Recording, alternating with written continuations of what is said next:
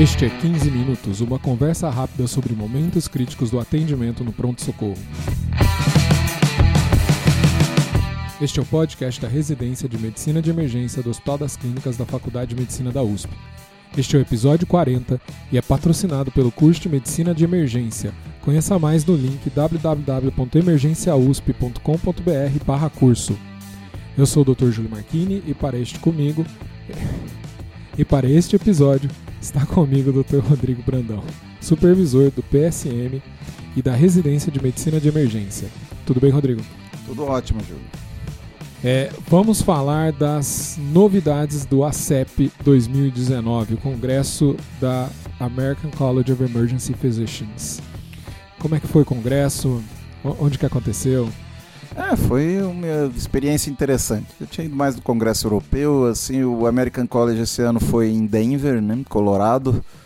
Nevou todos os dias, né? Experiência ali, menos 10, eventualmente.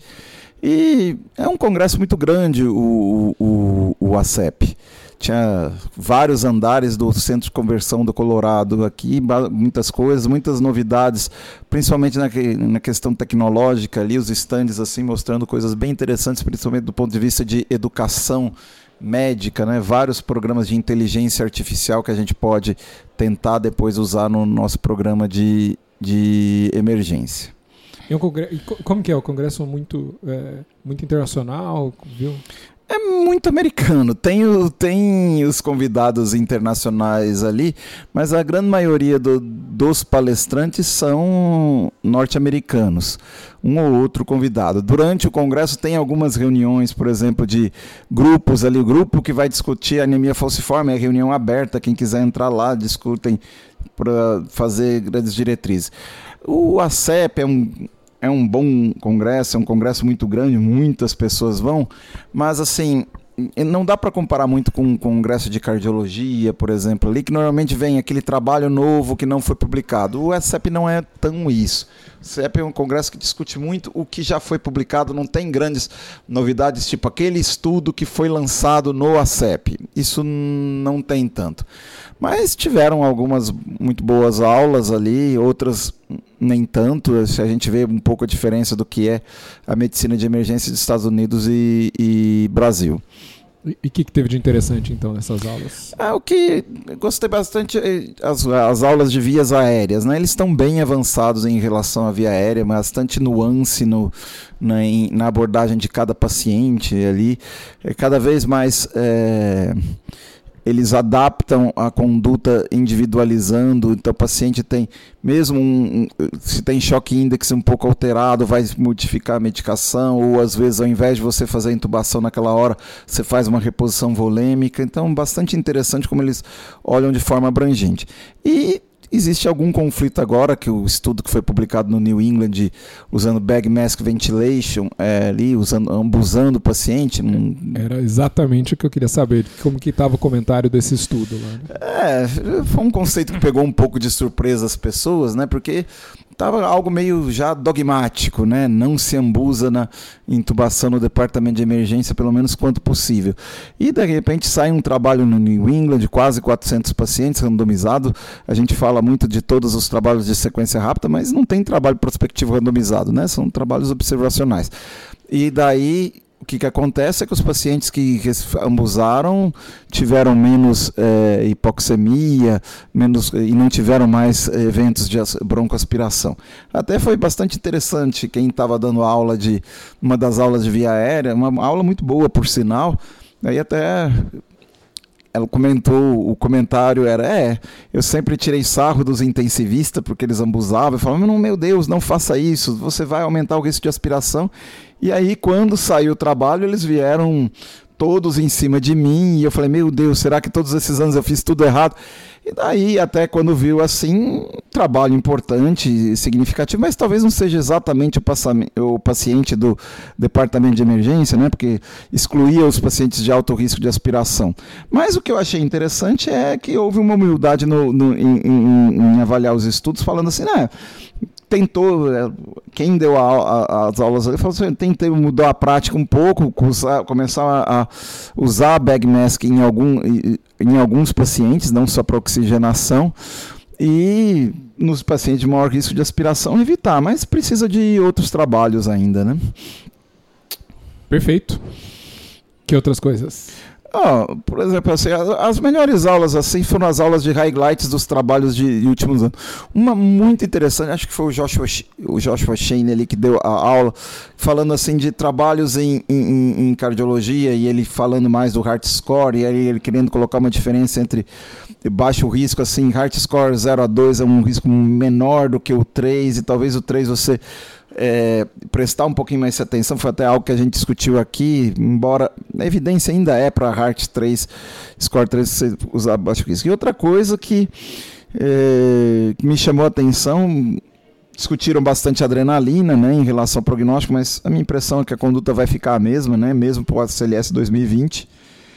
E a gente discutiu bastante adrenalina até aqui nesse podcast, né? É. E, e a, a, principal evidência aí do Paramedic 2 é para é, parada cardíaca extra-hospitalar e lembrar daquele longo período, né? Era 21 minutos para começar o, o, tratamento avançado da parada. É, tem todo, todo esse problema. E também assim chamou atenção ali, eles ressuscitaram a procainamida para tratar taquicardia ventricular, chamando ali, mas eu ainda acho que as pessoas estão um pouco perdidas uh, em relação a usar antiarrítmico ali. Então se falou em usar procainamida, mas o grande problema de antiarrítmico em, em TV era para nesse caso foi para TV estável que eles estavam dando. Se o paciente não queria ser chocado, ele recebia procainamida. Só que o grande problema assim de procainamida é óbvio que ela é mais eficaz que a mildarona. Já a gente já sabia até que lidocaína é mais eficaz para tirar do que a mildarona. A questão é que a mildarona é uma droga segura. E o estudo era um estudo pequeno, procâmbio ali, e que teve mais eficácia, mas a gente não sabe evento a longo prazo. Por isso até uma revisão que teve num, não sei se é no Journal Emergency Medicine ali, que contemplou que procaína é uma opção para o paciente que não quer ser chocado, mas eh, que está com TV estável, mas excluindo aquele paciente com miocardiopatia isquêmica, com cardiopatia isquêmica aguda ou com miocardiopatia mais grave. Aí eu acho que passa a ser uma conduta razoável. É, esse estudo Procâmio ele foi, ele foi ressuscitado através dessa revisão é. né, do estudo. Ele, ele, é um estudo publicado alguns anos atrás. É, é, um estudo que durou muitos anos e teve muita dificuldade a rolar paciente. Né? Eles tiveram que terminar precocemente, simplesmente porque já tinha um longo período de estudo e não conseguia incluir pacientes. É. Outra coisa, assim, algo que isso é um ponto negativo. É, muito poucas das aulas, e até agora eu estou vendo aulas do Congresso, que eu comprei é, o, CEP virtual ali, bem interessante, bom para aprender.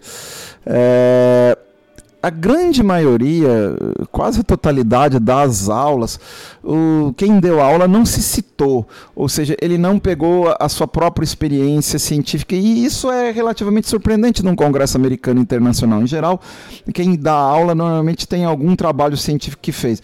Então, uma das poucas aulas que eu vi isso foi uma aula de uma professora de Yale falando de parada cardiorrespiratória e eu achei muito, muito interessante. Falando um trabalho que eles fizeram em parada cardíaca em que eles é, verificavam que a, a, taxa de retorno circulação, espontânea circulação muito baixa e aí o que eles começaram a fazer foi ecocardiograma durante a parada, né?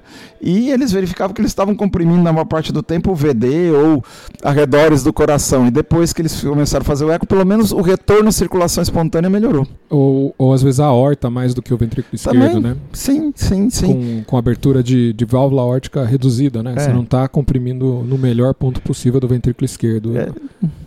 É, é uma coisa que se você não tem essa visão, como é que você vai conseguir medir isso? É, é difícil, né? Sim, é, eles fazem um eco transesofágico e parece ser bastante simples ali. A técnica ali não existe grande aprendizado. Gente que está cada vez mais fazendo ultrassom point of care, talvez seja uma ideia interessante a gente fazer ultrassom endosco é, é, eco endoscópico na, na parada. É. O, o, é o que é o protocolo casa, né? A gente também até já comentou alguma coisa aqui. A, a, grande vantagem do transesofágico é você conseguir, durante a massagem, ver o que está acontecendo, né? Acho é. que vai. É, é que parar super... para fazer o eco é complexo. Né? Exato. E aí você não consegue ver a, como a massagem está é, atuando nesse ventrículo. É, o transesofágico seria. Hum. É, um negócio bastante interessante, né? De repente, se a evidência disso for cada vez melhor, vai, vai, será que vai vir para o rol das, das habilidades aí do, do emergencista? Eu acho que para essas circunstâncias vale, assim, fazendo endoscopia Você não vai ter um, um ecocardiografista disponível 24 horas para qualquer parada, né? Não, não, não tem. Agora, é, é, algo que, que vale, vale fazer. A habilidade não é muito diferente. A, a, gente vê que a curva de aprendizado em ultrassom é muito, muito rápida, né? Nossos R1 já fazem relativamente bem Eco Point of Care. Então, talvez ele consiga, consiga a gente reproduzir essa curva também nisso. Então foi um congresso bem interessante, a gente fez muitos contatos. Algo muito interessante que aconteceu, até fora das aulas, é que a gente encontrou um grupo latino-americano da IFEM que estão querendo agora fazer a tradução das. Eh, parar de seguir a American Heart Association e fazer as próprias diretrizes e pediram para nós traduzirmos. O Júlio Alencar estava chefiando isso aqui ali, ele foi representando a presidência da da Abramed. A Abramed, infelizmente, mandou pouca gente para o congresso dessa vez. E eu fui com ele nas, nas reuniões. Júlio é assistente da nossa equipe aqui. E nós fomos convidados a começar a traduzir eh, essas diretrizes para português. Vai ser um trabalho que vai envolver muita gente, né? Já conversado com o presidente da Bramed, ele vai envolver outros centros ali, mas a expectativa é até o Congresso Mundial de Emergência, que é agora em junho na Argentina, a gente tem todas as diretrizes pediátricas e a página do IFEM traduzido para português. Que interessante. É, não, vai ser ali. Temos que aumentar nossos contatos e globalizar a medicina de emergência. E, e como é que você resumiria então teu tua experiência aí do, do ACEP? Valeu muito a pena. É, foi algo é, para mim, o ACEP era novidade. Eu já tinha ido no UCEM duas vezes, mas no ACEP é a primeira vez que eu tinha ido ver. Eu já tinha ido do, nos congressos do Developing Emergency Medicine e tal. Achei boa interação, a gente encontrou velhos amigos, né?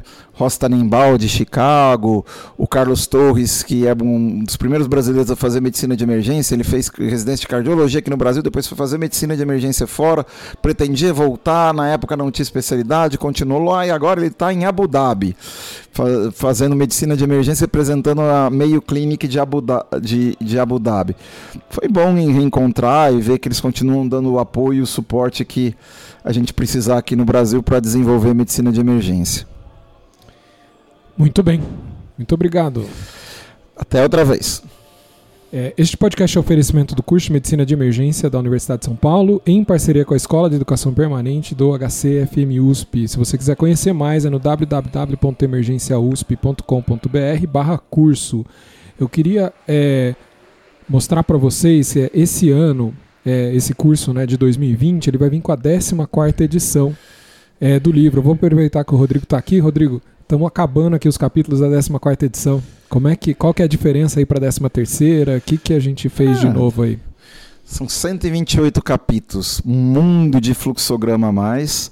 Deu um certo trabalho, a gente aumentou um pouco as tabelas, a gente corrigiu alguns erros da edição anterior, que foi uma edição um pouco realizada com um pouco mais, um pouco mais apressadamente, então essa edição a gente foi corrigir tal. E acho que talvez uma coisa que eu me orgulho dessa edição, além de incluir mais coisas, incluir muitas imagens de ultrassom point of care, que é feita do nosso dia a dia, então está muito próximo do nosso dia a dia. Algo que também ali, assim, a gente deixou bem atualizado. Então, por exemplo. Estudo de ontem que a gente ontem, incluiu, né? Ontem, é, já era para estar tá, tá, imprimindo o livro ali, já estava lá todos os capítulos na mão da Manoli. Saiu ontem o trabalho da hipotermia na pós-parada e falou: não, não pode sair o livro sem a gente incluir esse estudo nos nossos comentários. Então, é, isso é verdade que a 13 terceira edição tinha pouco fluxograma? Na verdade, em contagem, não, né? Se contar o número de fluxogramas de uma edição para outra, não. A gente ouviu, ouviu, vários comentários disso, né? É, a, edição ali tinha mais capítulos também, né? Então, a gente usou uma de... folha mais fina, o 13 terceira edição ele parece que é mais fina que a 12 segunda edição, mas ele é maior, né? Ele é bem maior. Na verdade, eu sei porque o número de palavras que tinha no capítulo de, de ali, ali quase invariavelmente era maior. Mas eu acho que nós melhoramos. Nós tivemos mais tempo para melhorar nessa edição. A edição anterior, eu, eu gosto da edição anterior, mas ela foi um pouco apressada. A gente cometeu alguns erros que não precisava. Dessa vez a gente corrigiu tudo e eu acho que vai ser a melhor edição do livro. Sensacional. O lançamento dessa edição deve estar tá previsto pela Manoli daqui a um mês, tá? Vocês estão ouvindo esse podcast, a gente está lançando aqui em janeiro. Né? Então, daqui, daqui, daqui uns 30 dias, no máximo uns 40 dias, esse livro estará disponível para vocês. É, pessoal, se você gosta do nosso podcast, por favor, nos avalie onde você nos escuta, seja no iTunes, no Spotify, Stitcher, Deezer ou outro lugar. Se você quiser mandar feedback pra gente, é, pode ser nas redes sociais ou no 15minutos.emergência.gmail.com. Siga-nos nas redes sociais, Dr. Rodrigo Brandão está no Facebook, é só procurar pelo nome dele, ou arroba Rodneto no Instagram. É, você pode me encontrar no Facebook, só buscar, buscar pelo meu nome, no Instagram, Dr.juliomarchini, e no Twitter, arroba. Pessoal, é, muito obrigado e até a próxima. Até a próxima.